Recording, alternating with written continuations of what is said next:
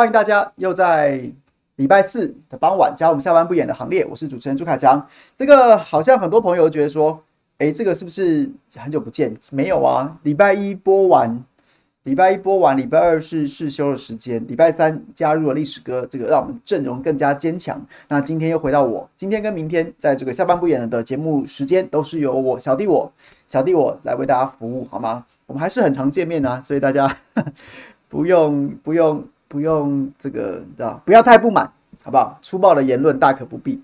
然后呢，然后呢，这个后来啊，这个昨天啊，有朋友跟我分享，跟我分享什么呢？他就说，他就说他看我的直播当中的时候，然后呢，就是会跳开，就是在聊天室里面，然后聊聊大概四五分钟的时候会跳开。他后来自己，因为他自己有也是一个重度的这样子的网络直播的使用者。他后来就刚好因为同时双开不同的不同的装置，他就突然发现了，就是说他在看我的这一台，看我的这一台，这一台的 YouTube 里面有设定说自动播放其他影片，诶，结果另外一台没有，那就另外一台没有的设定的就不会跳出去，但是看我们的就会跳出去。我不知道诶，我请我们小编研究，但我不确定是有一个朋友来跟我反映，然后来跟我。就是他说他自己测试的结果，所以是不是邀请朋友们，如果有兴趣的话，你们可以试试看，就看你的 YouTube 设定了是不是有自动播放其他影片，也就是看完我们直播，或是你平常在看什么影片，然后看完之后你可能没有注意到的时候，它自动直接播放其他影片。如果你把这个功能开启的时候，就有可能会被踢出聊天室之外。我不知道，这是有朋友分享的，说他自己测试的结果，那可以跟大家分享一下。好。这个等大家几分钟，好不好？等大家陆陆续续进来。Alice，Alice 这样说要朱凯阳加油。我我要我我我需要加油什么呢？你还是还是你在玩那个昨天民进党的朋友一面倒去陈柏惟的脸书喊加油的那个梗吗？那个地狱梗吗？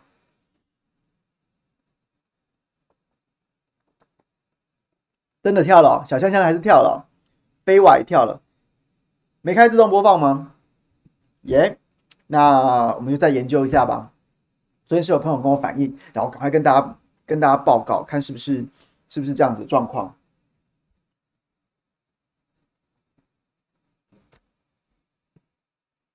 对，刚刚也闪了一下，我也看到了，我也看到刚刚是闪了一下。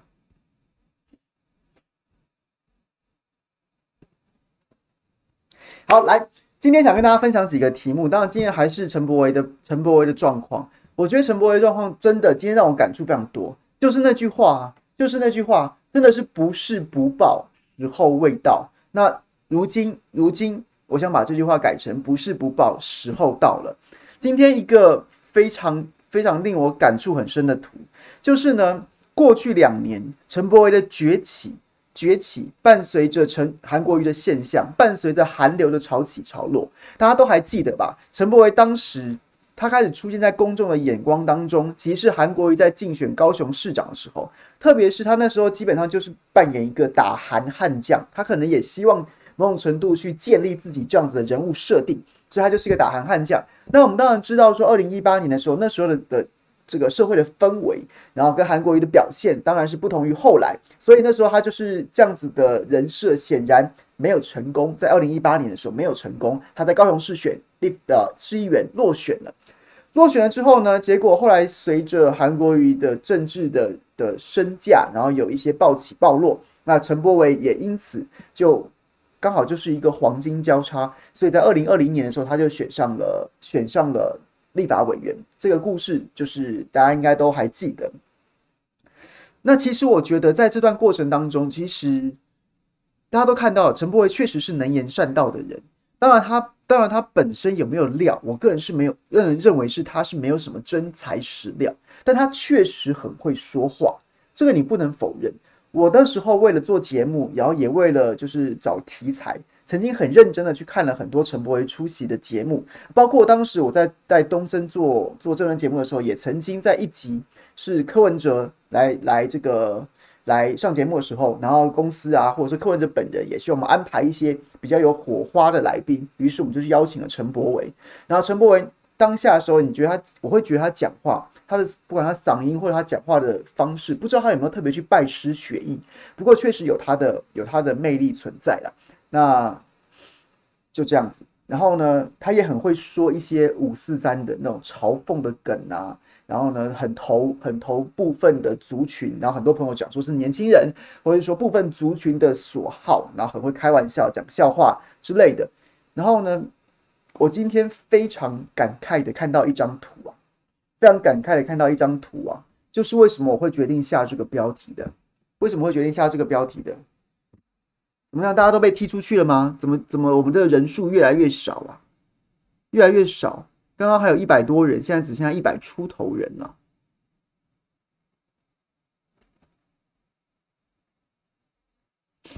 大家还在吗？大家还在吗？大家还在吗？大家还在吗？又跳走了，是跳第二次吗？好奇怪哦，为什么跳两次啊？哎，那我是不是应该稍等一下，等大家慢慢爬回来？那样呢？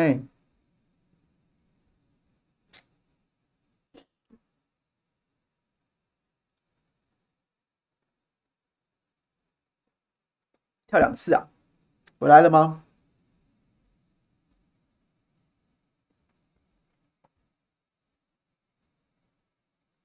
还在。而我现在看到的显示只有一百一十六人呢，比我刚刚开始直播的时候还有一百三四十。那通常都是这样子，然后慢慢爬上去，结果现在还越来越少哎，越来越少哎，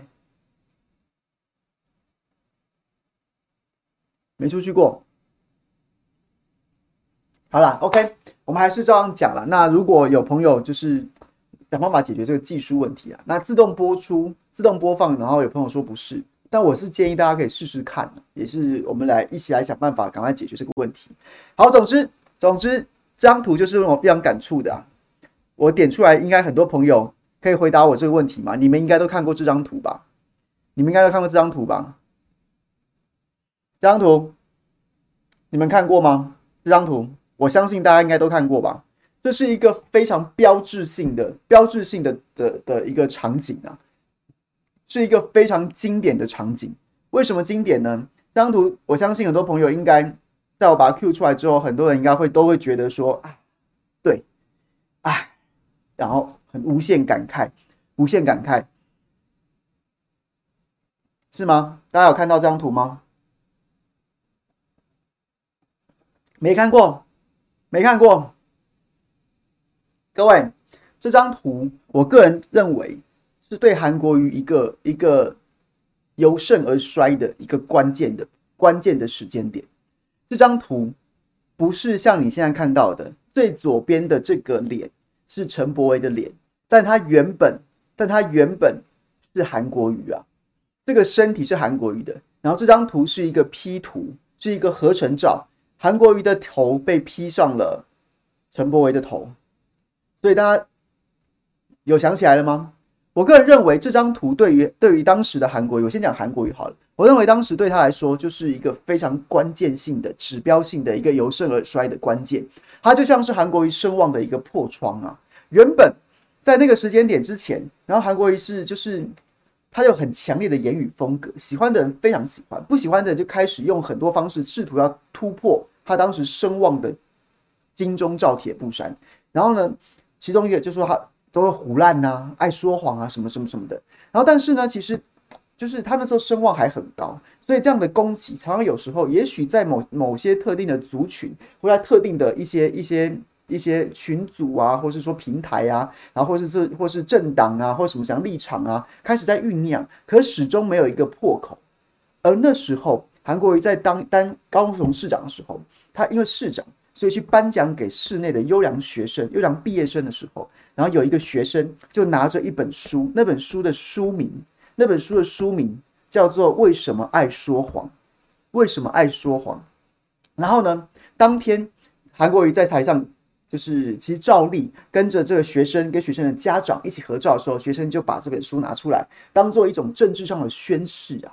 然后这这个新闻随即就让所有过去一段时间一直在找韩国瑜破口的，然后想要攻击他的，想要在他身上贴标签的，仿佛就找到了一个破口。就像是所谓的破窗效应一样。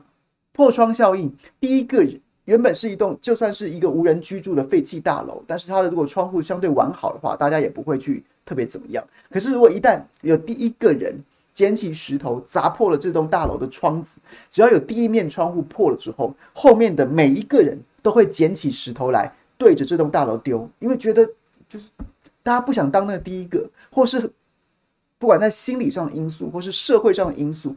不想当那第一个，但只要有人当了第一个之后，大家心里面那股想要拿石头去砸玻璃的欲望就会倾巢而出。我个人认为那时候这个学生拿了这本书跟韩国瑜合照，其实就是其实就是政治上的破窗效应了。然后之后就开始关于韩国瑜的，还还记得吗？那时候连续连续好几天，因为学生太多了嘛，这个这么多所学校，所以都没有办法一一颁完奖，那所以就编了颁了好几天。后来几天，每天都有学生不断地想出各式各样的方式，然后来消遣韩国瑜，当面洗脸他。然后呢，绿绿媒啊，或是说很多的政治名嘴啊，也乐得，然后互相的、互相的，就是学生做了什么，然后马上拿出来在节目上大讲特讲，而且在鼓励学生们拿出更多的创意来、来、来、来、来做这些事儿。所以就是，对，我认为是个破窗效应。当时。陈柏惟毫无疑问是在推波助澜这一边的，称赞学生有创意，称赞学生独立思考，称赞学生自主。然后呢，就是韩国瑜早就是如此啊，怎么怎么怎么的。而今天这张图，今天这张图是我在脸书上面看到的，就是有人把它 P 起来了，把它 P 起来了，我就觉得无限感慨啊，这就是所谓的不是不报，时候未到啊。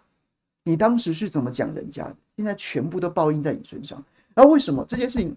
之所以更令我心有有感触的事情是，它不只是政治上面的攻防。你说蓝的，本来就是会批评绿的，会针锋相对针对绿的；绿的反之也会针锋相对针对蓝的。但是这张图它的杀伤力在于什么？在于在于它是一种嘲讽，嘲讽啊！各位，我觉得蓝营过去一段过去几年长期打不赢绿营啊。很大一部分是因为蓝营的人还没有学会那些次文化的应用方式，包括像是迷音啊，包括像是嘲讽啊、反串啊。我不是鼓励这样的做法，可是它就是这个社会当中，在舆论的这个层次，除了你正经八百坐在这边跟大家讲论述，然后报告新闻，在政论节目上面正经八百的讲话，然后呢讨论之外，在网络上面可能很多。或者在一般年轻人口耳相传当中，很多更具有影响力的一些论述方式，就是迷音啊，就是迷音啊，就是嘲讽，然后就是反串，就是拍那些拍那些有趣的影片，或是改编歌词。而陈柏威已经成为被嘲讽的对象，被嘲讽的对象，被嘲讽的对象。你过去，你过去是迷音当中歌颂的对象，而你的政敌。往往都会被这些迷音给打击，而一个 move 就在不知不觉当中，你已经转过来了，你已经变成，你已经变成那个那些迷音攻击的对象。才几年呐、才短短一年多啊？才短短两年呐、两年了、如果算整个整个历程的话，两年呢、真的是不是不报，时候未到啊！而且而且报应来的比你想象中的都要快。我讲过好多次，我个人。非常相信的一一套理论，非常相信的一套理论，就是就是就是马基维里啊，君王论啊，马基维里君王论，在中世纪中世纪意大利城邦的一个政治理论家，然后呢不得志的官员，马基维里写的君王论，他他的这个看法，我一直放在心中。我在很多政治评论或跑新闻的时候，都常常会写到，就是一个政治人物不怕骂，不怕骂，不怕攻击，不怕诋毁。他怕被嘲讽，你可以，你可以施行仁政，当一个当一个千古一帝，一个神圣仁慈的君王，大家都爱戴你，爱戴你。你也可以当一个暴君，很暴虐的，很很很很残忍、很凶暴，大家都敬畏你，大家都怕你，都可以，这都可以达成有效的统治。但是任何政治人物，特别是君王啊，或是说你知道，主要现在现在这个时代没有君王了嘛，政治人物最怕最怕的。就是在就是被嘲讽，你一旦被嘲讽就没救了。你让大家都觉得你很坏，你还可以治，你还可以，你还有机会哦，你还有机会。你让大家都觉得你很善，你还你也有机会。可是你有可能，你有可能就是对人心是会变的，这个马基瑞也会觉得，相对他的著作，好像是觉得说那种你知道，工于心计的帝王是最好的，那种政治人物是最最能够有效统治，也最安全的。再来就是那种仁慈啊，然后讲究德政啊，最糟最糟糕、万劫不复的，就是被嘲讽。陈柏惟居然今天已经成为被嘲讽的对象。韩非子是吗？OK，所以讲到这边，大家可以理解吗？再看一次，再看一次，大家想起这张图了吗？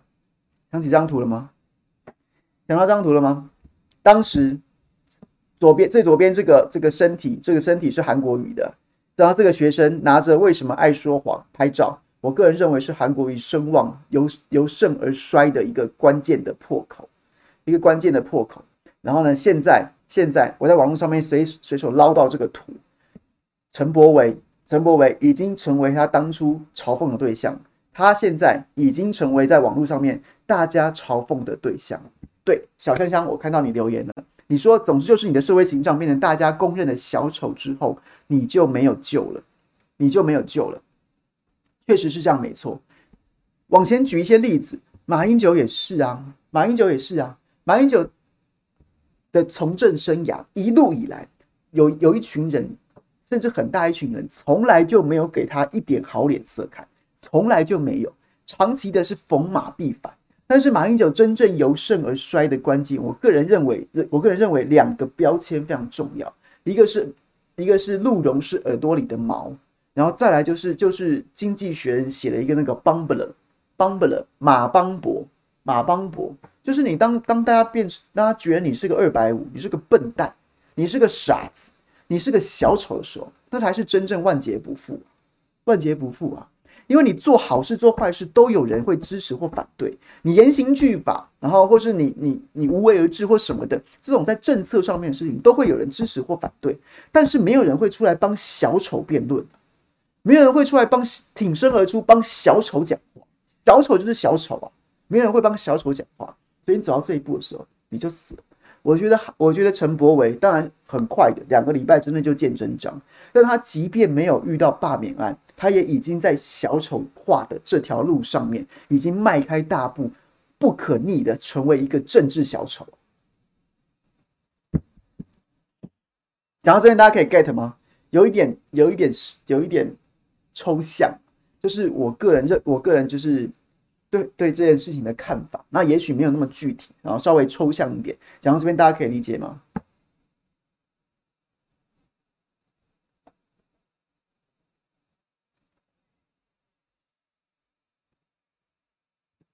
好，然后回来讲一下好了。陈柏惟这案子非常有意思，非常有意思。怎么说呢？昨天当然是我们这个这个波基黄阳明，当然是过去我们跑新闻的好朋友。然后我们现在没事啊，有时候还会喝酒。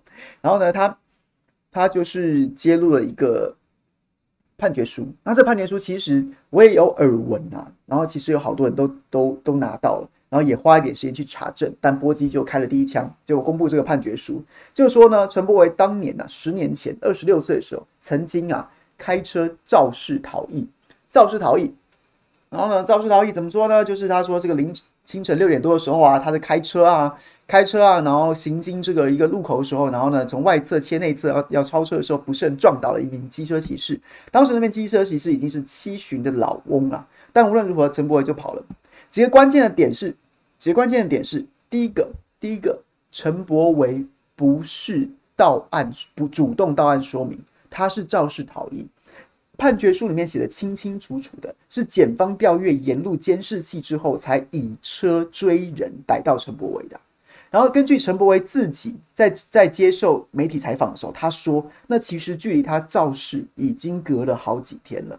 所以几个问几个关键点来，第一个。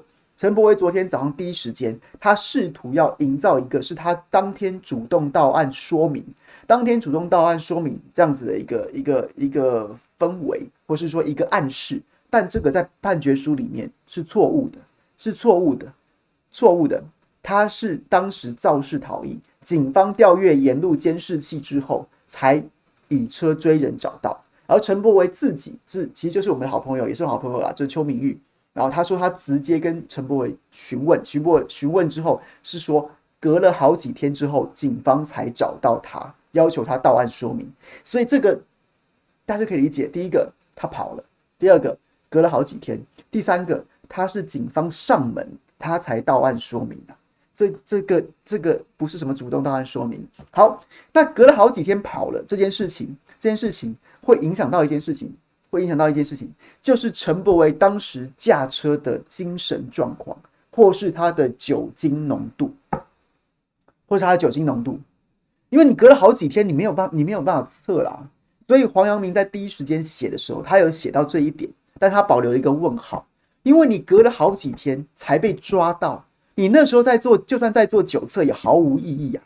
那我还不要讲你其他的，你你酒测是无法辨识的，然后无法再再再去追追追认了。然后呢，你如果还有，如果你体内还有别的呢？酒驾是个问题，毒驾难道不是吗？那所以呢，陈柏惟现在说他疲劳驾驶，当然疲劳驾驶我不是否不是在那边说他说谎。这当然很有可能，清晨六点谁不疲劳？正常人都不疲劳。就算你是个长期值大夜班的人，清晨六点也是你最累的时候。所以疲劳驾驶一定，但是你体内有没有其他的的状况呢？如果有，那也只能代表说陈柏惟逮到了一个逮到了一个机会，往最轻的方式去洗去解释去诠释他为什么犯下这样的错误。好，这是第一个。第二个，陈柏惟在昨天。判决书曝光之后，曝光之后，他出来讲，他出来讲说什么啊？其实我撞到的时候，第一时间没感觉啊。但是呢，我到了派出所去做笔录的时候，我全部都承认，全部都承认了。他这件事情让我觉得是最恶心的的部分，因为判决书里面写的是陈柏惟明明知道自己撞自己撞了人，他却没有停车查看，试图要报警，然后呢叫救护车或把人送医，或是讨论不管赔偿责任都没有。他明知哦，判判决书有这两个字，明知，明明知道的明知。然后呢，法官认定他有肇事逃逸的犯意，犯意，各位犯意。我们这个这个虽然我不是念法律的，但是这个我们大学的时候有修过法律课。然后呢，其实他大家如果有有一些这样子的这个基础知识，都应该知道犯意这件事情很重要。像我们过失致死跟杀人罪之间，刑期刑度差非常多。最大的关键就在于你有没有犯意啊？你有没有想要犯犯下这个罪行的这个主观上面的意图？那法官当时是认为陈柏惟是有的，也就是说他不是那种什么撞了之后没有发现，然后就就就就跑就走了就走了。然后呢，他是当时已经知道撞了人，然后他有他有肇事之后逃逸的犯意，他主观上我就是要跑了，这是被法官认定的。这法官认定的。今天我非常感谢，在我脸书粉丝页上有一位就是应该是法官吧，然后他说他是我的忠实的粉丝，他跟我分享这个概念。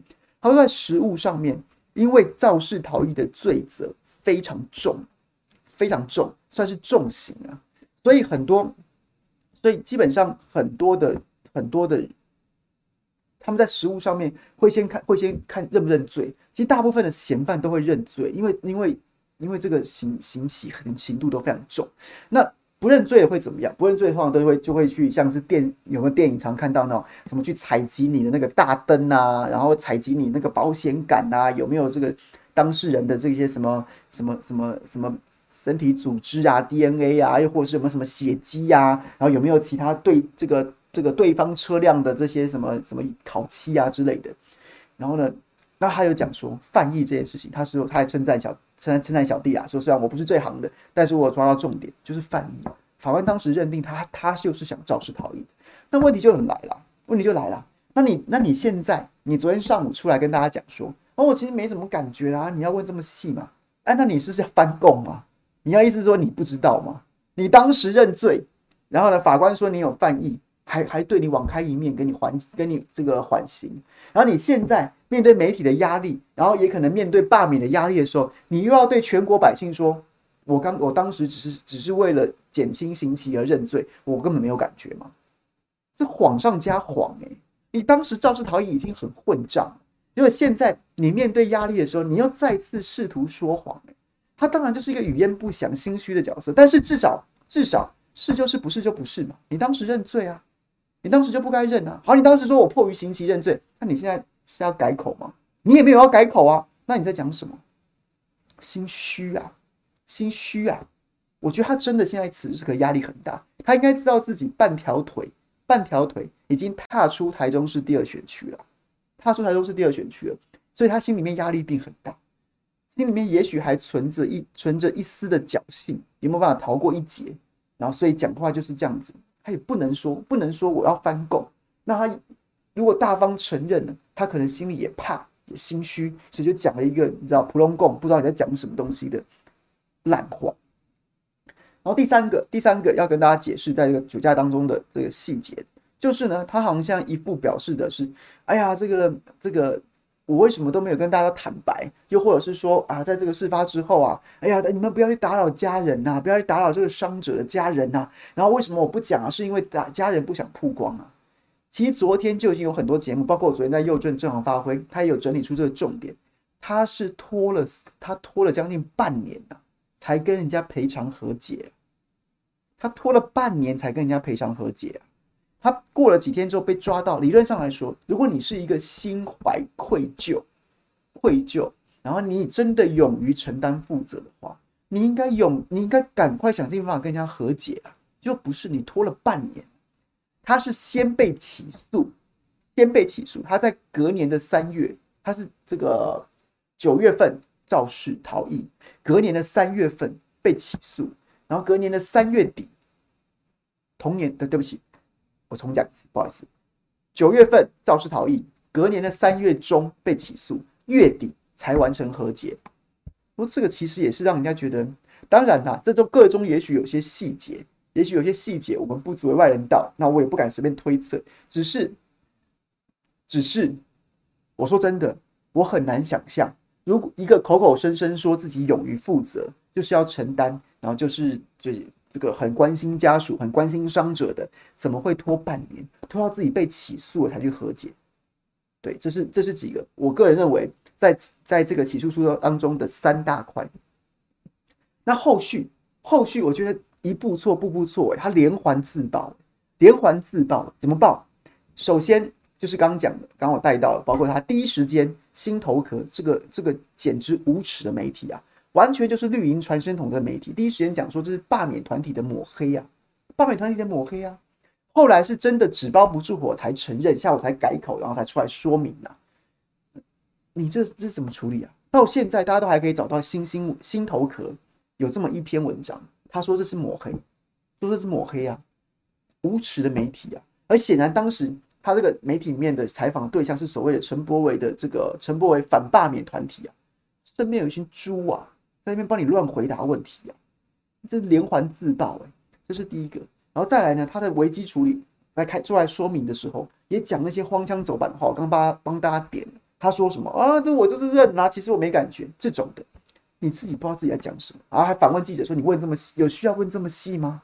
有需要问这么细吗？”这样子。再来，他终于总结写了一篇脸书，写了一篇脸书。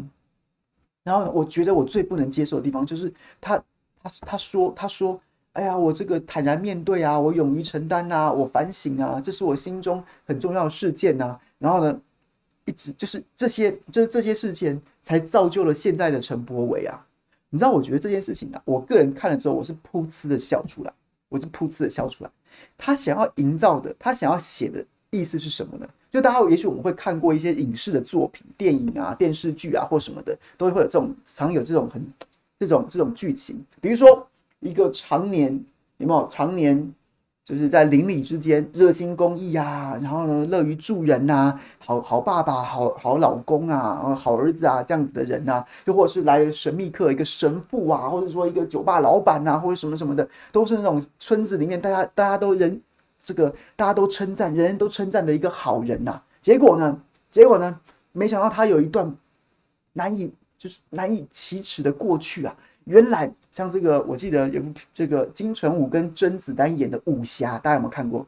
这个刘金喜啊，哎呦，这个这个误打误撞打死了这个这个通缉要犯啊！这个杀人越货的江洋大盗到这边，竟然被刘金喜那这个这个这个意外之下，然后，竟然打死了两个。就后来才发现，后来才发现，这个人人都说都说为人很赞的这个和蔼客气的刘金喜，原来过去。曾经是这个这个杀人不眨眼的帮派的这个少主啊，这样子，所以呢，陈柏伟写的是说，过去那一切才造就了现在的我。然后呢，他是他想他似乎是想用这种方式去去去处理去做危机处理，但是犯了一个逻辑上的大错，犯了一个逻辑上的大错。你要写这样，你要用这样子的方式危机处理，那前提是前提是你现在得是一个大家都说赞的人。你现在是一个，你现在得是一个大家都说你好棒的人。你现在很棒，你现在大家都说你很棒，你才有可能用现在的光环去 cover 那个你不愿意提起或是大家会不能接受的过去。陈柏威现在有大家都说他很棒吗？陈柏惟对自己到底是有什么误会呢？他的自我认知是不是出现了什么误会？这就不由得不由得让人家怀疑，你要不就是你自己的认知对你自己显然有很严重的误会，再不然你就是真的是一个草包啊，或是你的团队里面都是一群草草包啊，你搞不清楚，你搞不清搞不清楚这一这一套路怎么可以用在现在这种状况啊？你现在是一个好棒棒的人，你有那样的过去，大家可能会你知道冒出一个惊叹号，然后随即一想，就是就会觉得说。你的第二人生很棒，我某某某某种程度愿意去影响，愿意去原谅你的你的前一段人生。那或许我也会真的愿意这样思考，说你的前段人生那些困厄，或是那些为非作歹，或是那些那些不光彩，然后让你在你经过反省之后，造就了你这么棒的第二人生，是这样子啊。但你现在第二人生没有很棒啊，大家大家你用这个套路，大家只会觉得说，大家只会觉得说。哇，你有够烂的！我没想到你比我想象中的更烂。我原本都觉得你很烂的，你在结果结果结果结果你原来原来比我想象的还要烂呐！所以这是什么样的草包公关处理、草包团队才会让他把这个套路、把这个套路对自我错误的认知认知，所以采用了错误的公关危机处理的的文章的的的的话术搬上台面来用？大家可以理解吗？讲到这边，大家可以理解吗？这是一个逻辑逻辑谬误诶，对他自己的认知极端错误诶，极端错误。他觉得自己大家都觉得他现在很棒，所以他可以用这种方式去讲说，我过去是那是这些事情造就了现在的我，造就现在你。没想到，没想到，对你比我想象中还要烂呐，不是像你想的那个样子。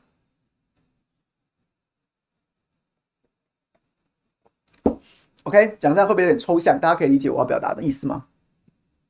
然后呢，第在下一个阶段，我刚好看到森林，看到森林执政党森林留言说，执政党觉得他很棒。我觉得这件事情对对陈柏惟简直就是落井下石，提油救火。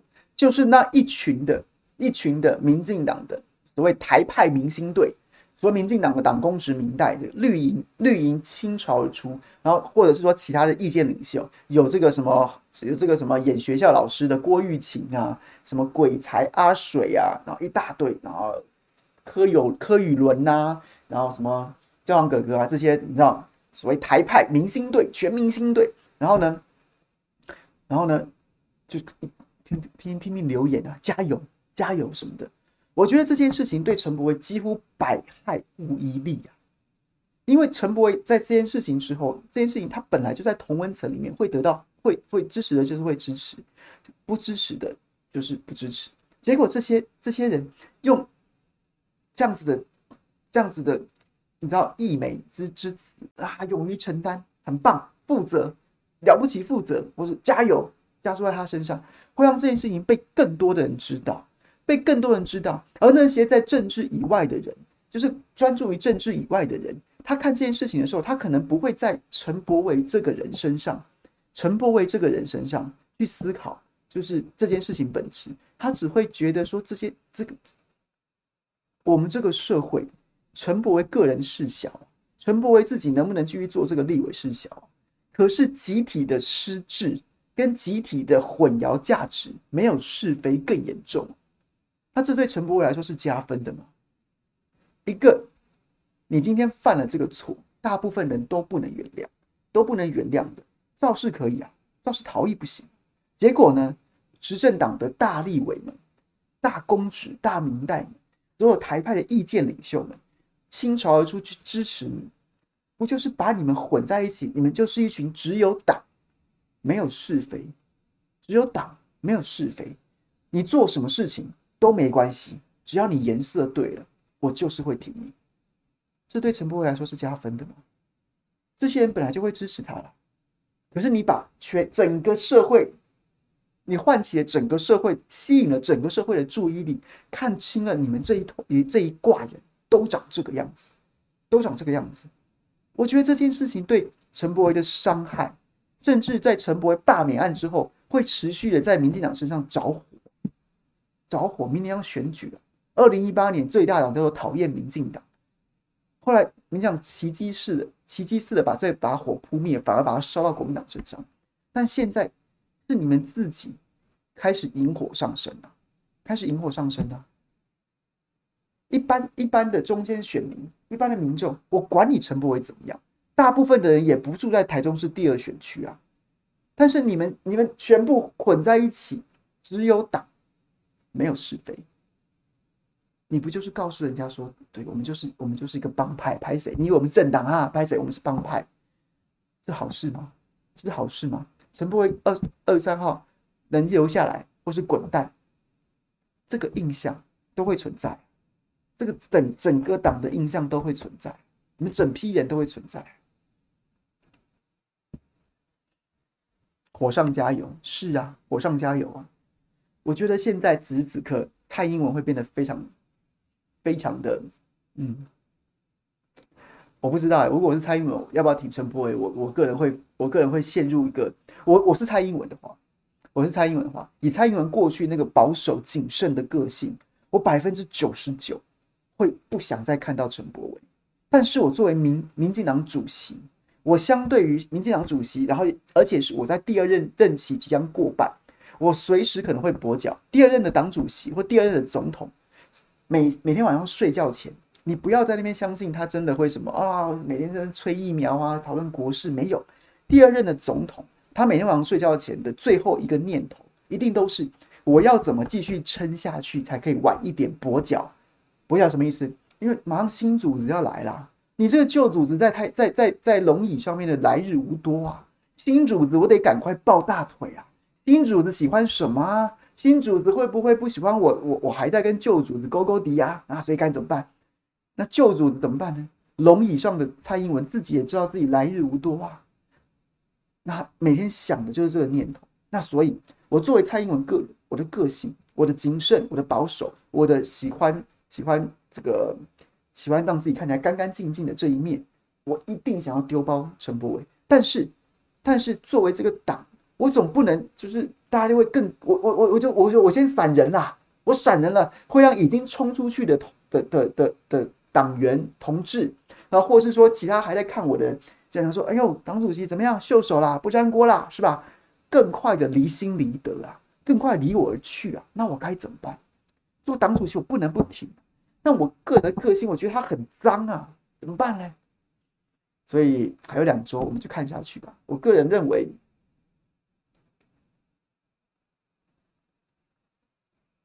不全力相挺的几率会比全力相挺的大一点点。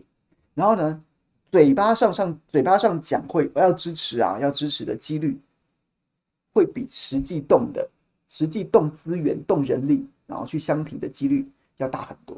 就嘴巴上说说啊，最多嘴巴上说说啊，很有可能连嘴巴上说说都轻描淡写，甚至不说。为什么会讲到凯翔不会是蔡 S？为什么会讲到我嘞？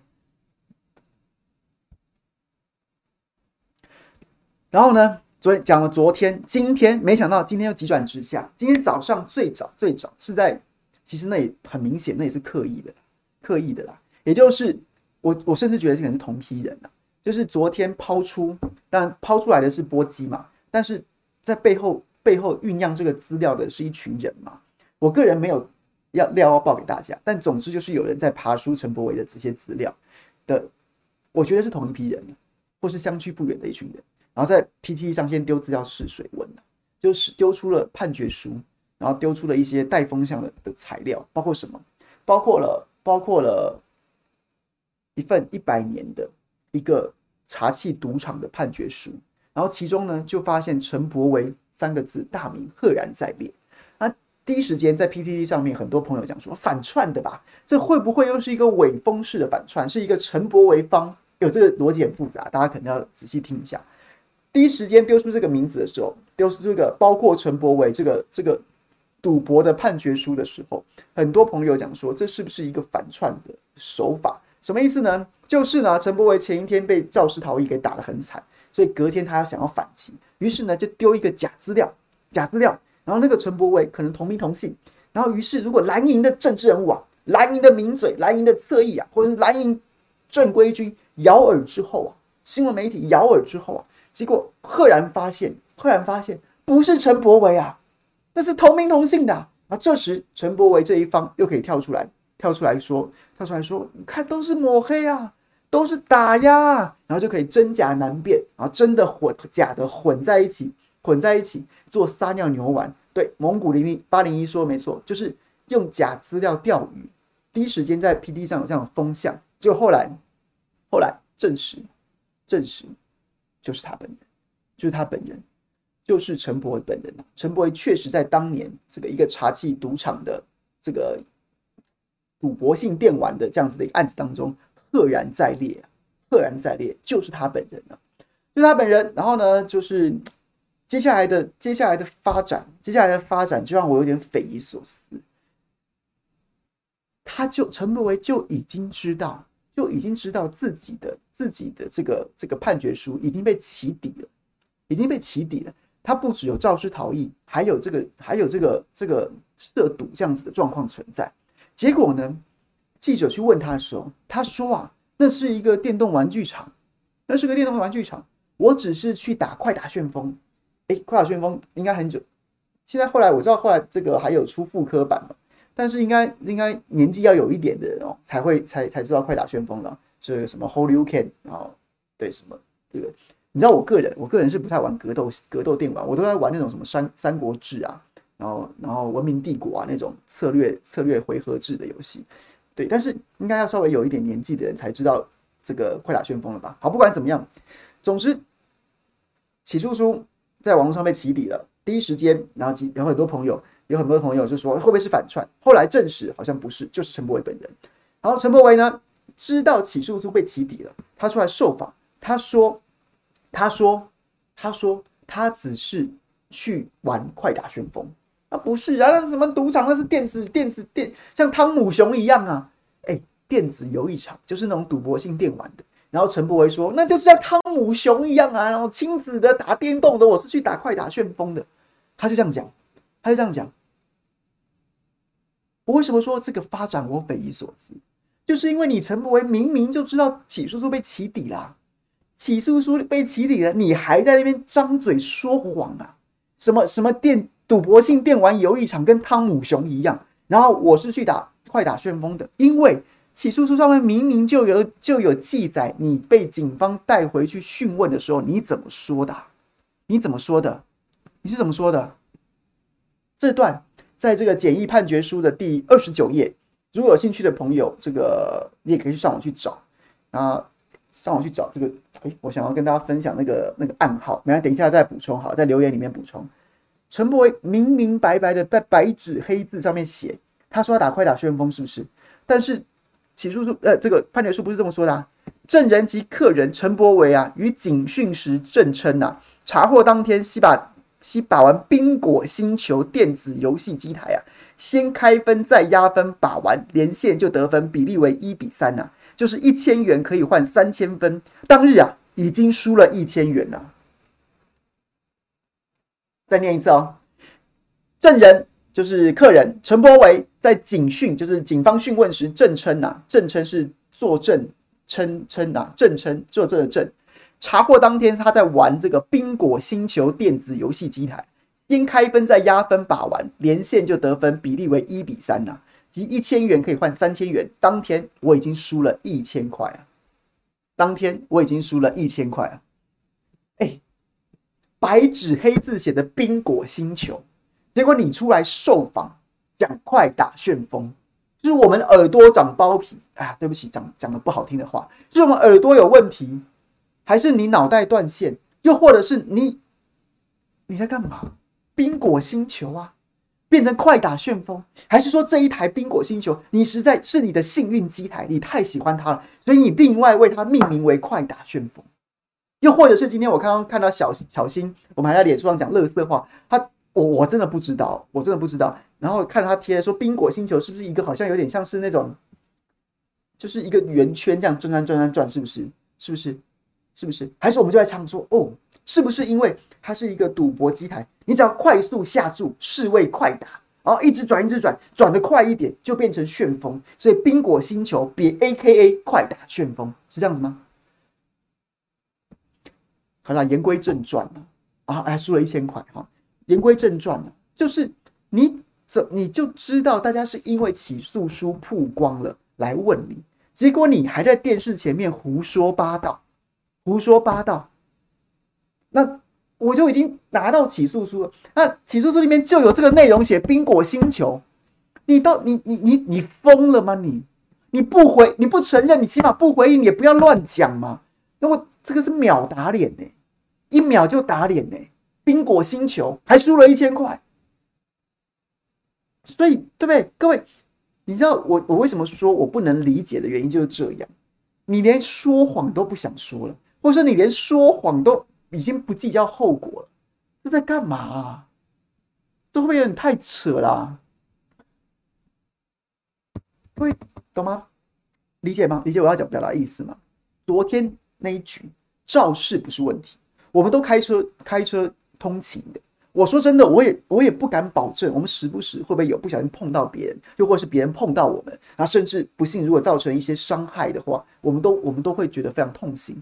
我们不我们不会因为你肇事去攻击你，但是会因为你逃逸要攻击你。行，车在开在路上，不管是骑车、驾车或走路，谁敢保证自己永远不会肇事？或是说，当然我们尽量避免啦，守交通规则尽量避免，但是没有人敢保证这种天有不测风云，人有旦夕祸福。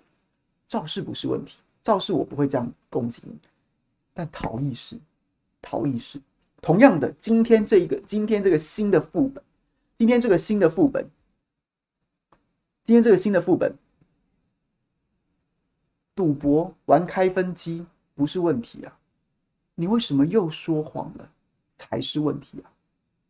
你你二十几岁的时候，然后呢，去电子游艺场打个开分机啊，也没被起诉，也没被起诉，那那那那怎么了呢？对啊，我年少年我我就是在这样的家世背景上面长大，然后我我我当时确实在我在在我人生那个阶段，确实常流连这样的场所，没有人怪你啊，甚至甚至我们真的硬骂你，硬刁你，很多朋友搞不好还会觉得说这就过头了吧，人都有过去啊，是啊，是我是真的这样觉得。但问题是你为什么现在还在瞎掰嘞？你为什么现在要瞎掰嘞？你自己都忘了吗？又或者是你就是反正你我说说谎习惯，第一时间我就先骗再说，这才是问题啊！所以话回过回到头来，回过头来，最早给大家看那张图，那张图，你会被批成当时你所攻击的那个韩国瑜，你能怪谁呢？你真的每天说谎吗？你真的每天说谎吗？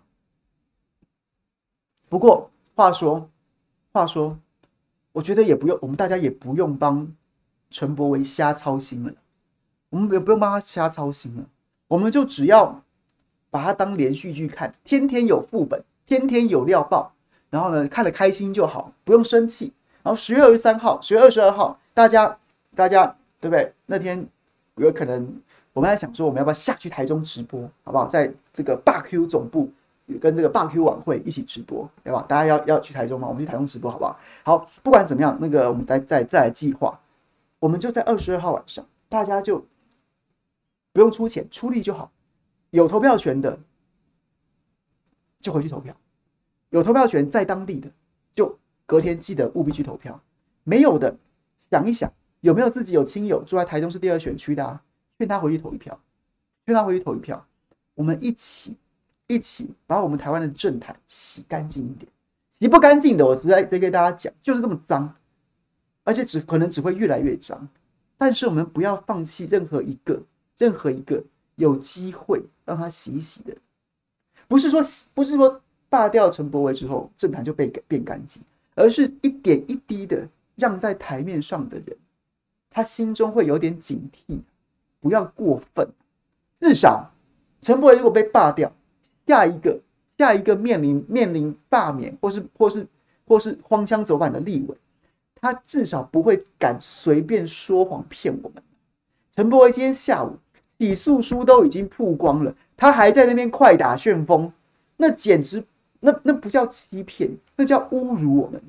你甚至不打算好好的想一个想一个理由，你甚至不不想要好好的去思索一个剧本。你就张口信口开河，你在侮辱我们的智商。下一个也许就不敢侮辱，OK？而且陈柏惟，我觉得罢掉他是才是所啊，他就可以去代言满贯大亨啊。以后陈柏惟的标，陈柏惟的这个这个口号就不是抗中保台啦，就是信任公平，大奖开不停啊。我觉得很合适啊，我觉得很合适啊，陈柏惟。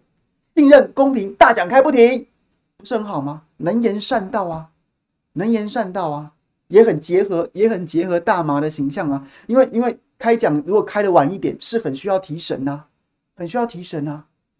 我觉得非常好，完全不用帮他，不用帮他担心。九一一代言满贯大亨，应该也快到期了。陈柏惟代言，信任公平，大奖开。我当过立委。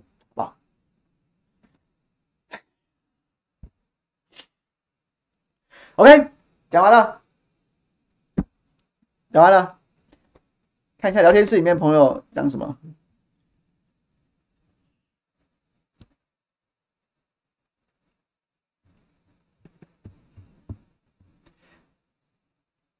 舒涵的游戏频道，舒涵，舒涵的游戏频道，谢谢你，谢谢你抖内我们。让我想起之前跟朋友讨论的事情：要抹黑一个人，假如一找不到攻击点，就自己去创造，再配合近日的媒体大肆报道，就成了。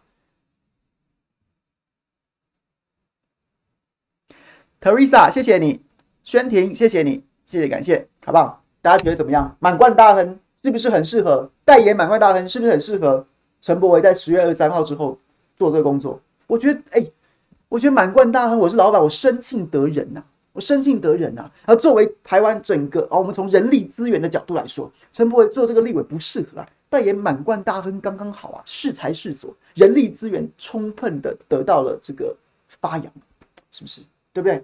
做善事啊，是一零二三做善事，好不好？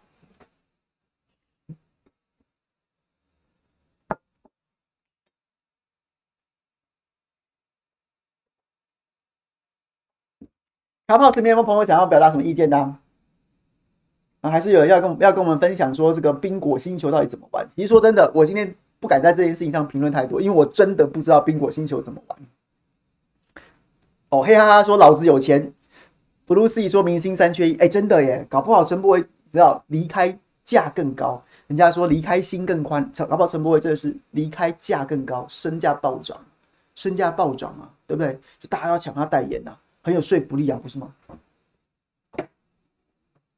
？Senu 想要讲话是不是？来，好，请说。等一下，我把我的小米喇叭打开。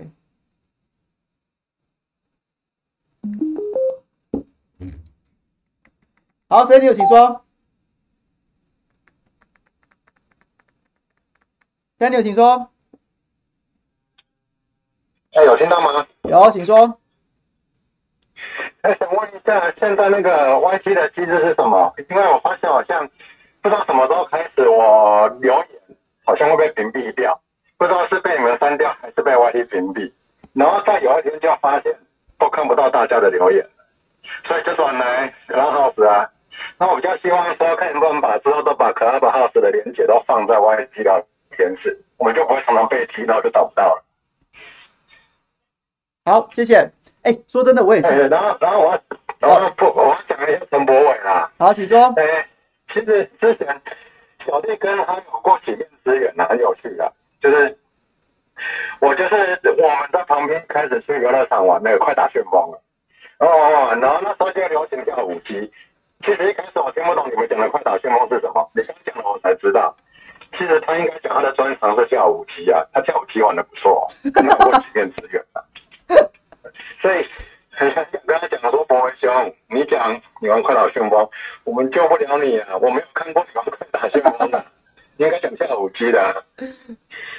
这这想到讲一下而已啦，谢谢。好，谢谢。哎、说真的，小编你有在听吗？我我最近也发现，我们前我好像礼拜一直播，好像上礼拜也有几集，就是好像就是下面留言都看不见的，我也看不见的。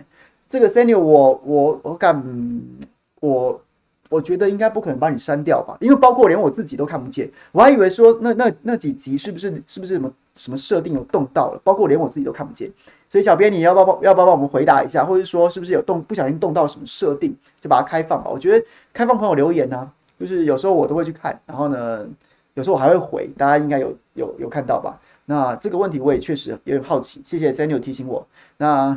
然后你刚刚爆了一个很好趣、很有趣的料，原来原来陈柏威不会没有看过他玩快打旋风，他他倒是一个跳舞机高手是吗？OK OK，好，我讲一下，不是不是，哎，回音好重，呃，应该是讲说他有没有玩快打旋风，我不知道。我们一开始玩格斗游戏呀，其实快打旋风有两种，一种是有横轴性闯关的游戏啊，那我不我没有印象他这两个都有玩的，但是他跳舞其实蛮厉害的。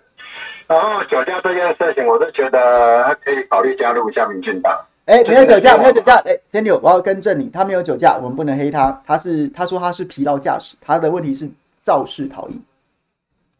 哦，不好意思，那我更正了，就是最近他的酒驾一个被好像高雄那个什么地检署吧，直接也又是一个不起诉被放被放走的。台北有一个丁一敏啊，高雄有一个丁允光啊，这些陈柏惟如果被罢免，那可以考虑一下啊。谢谢。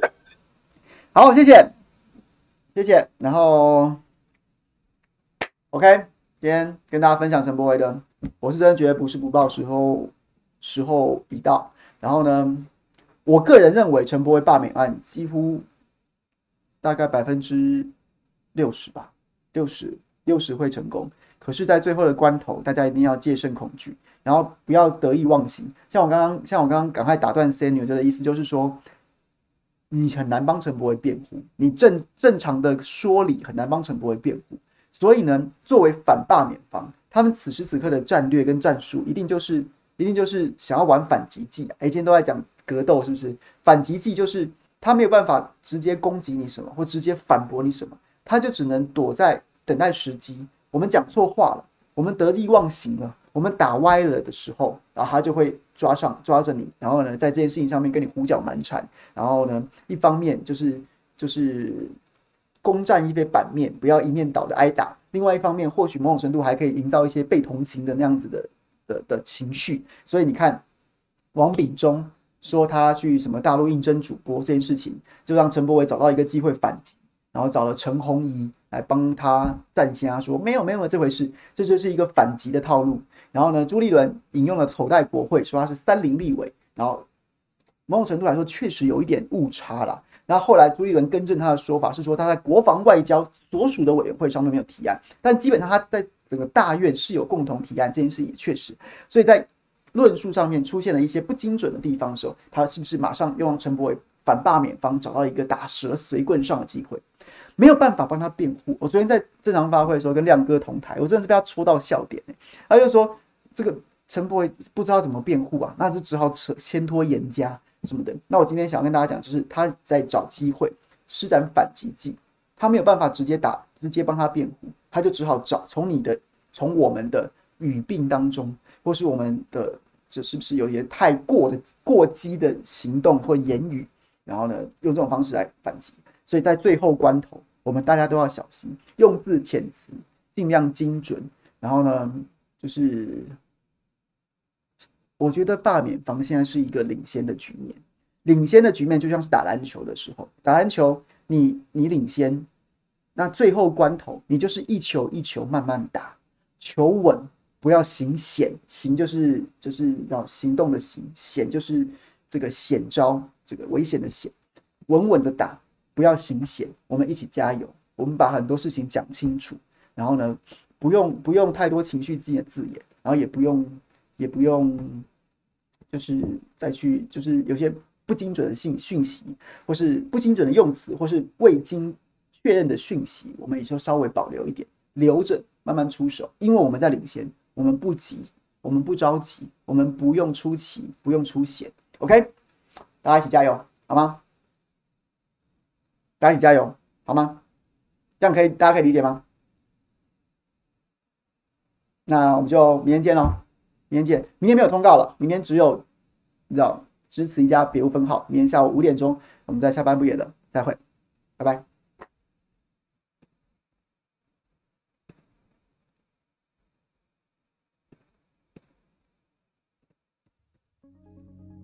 开炮，所有朋友，谢谢了，谢谢了，拜拜。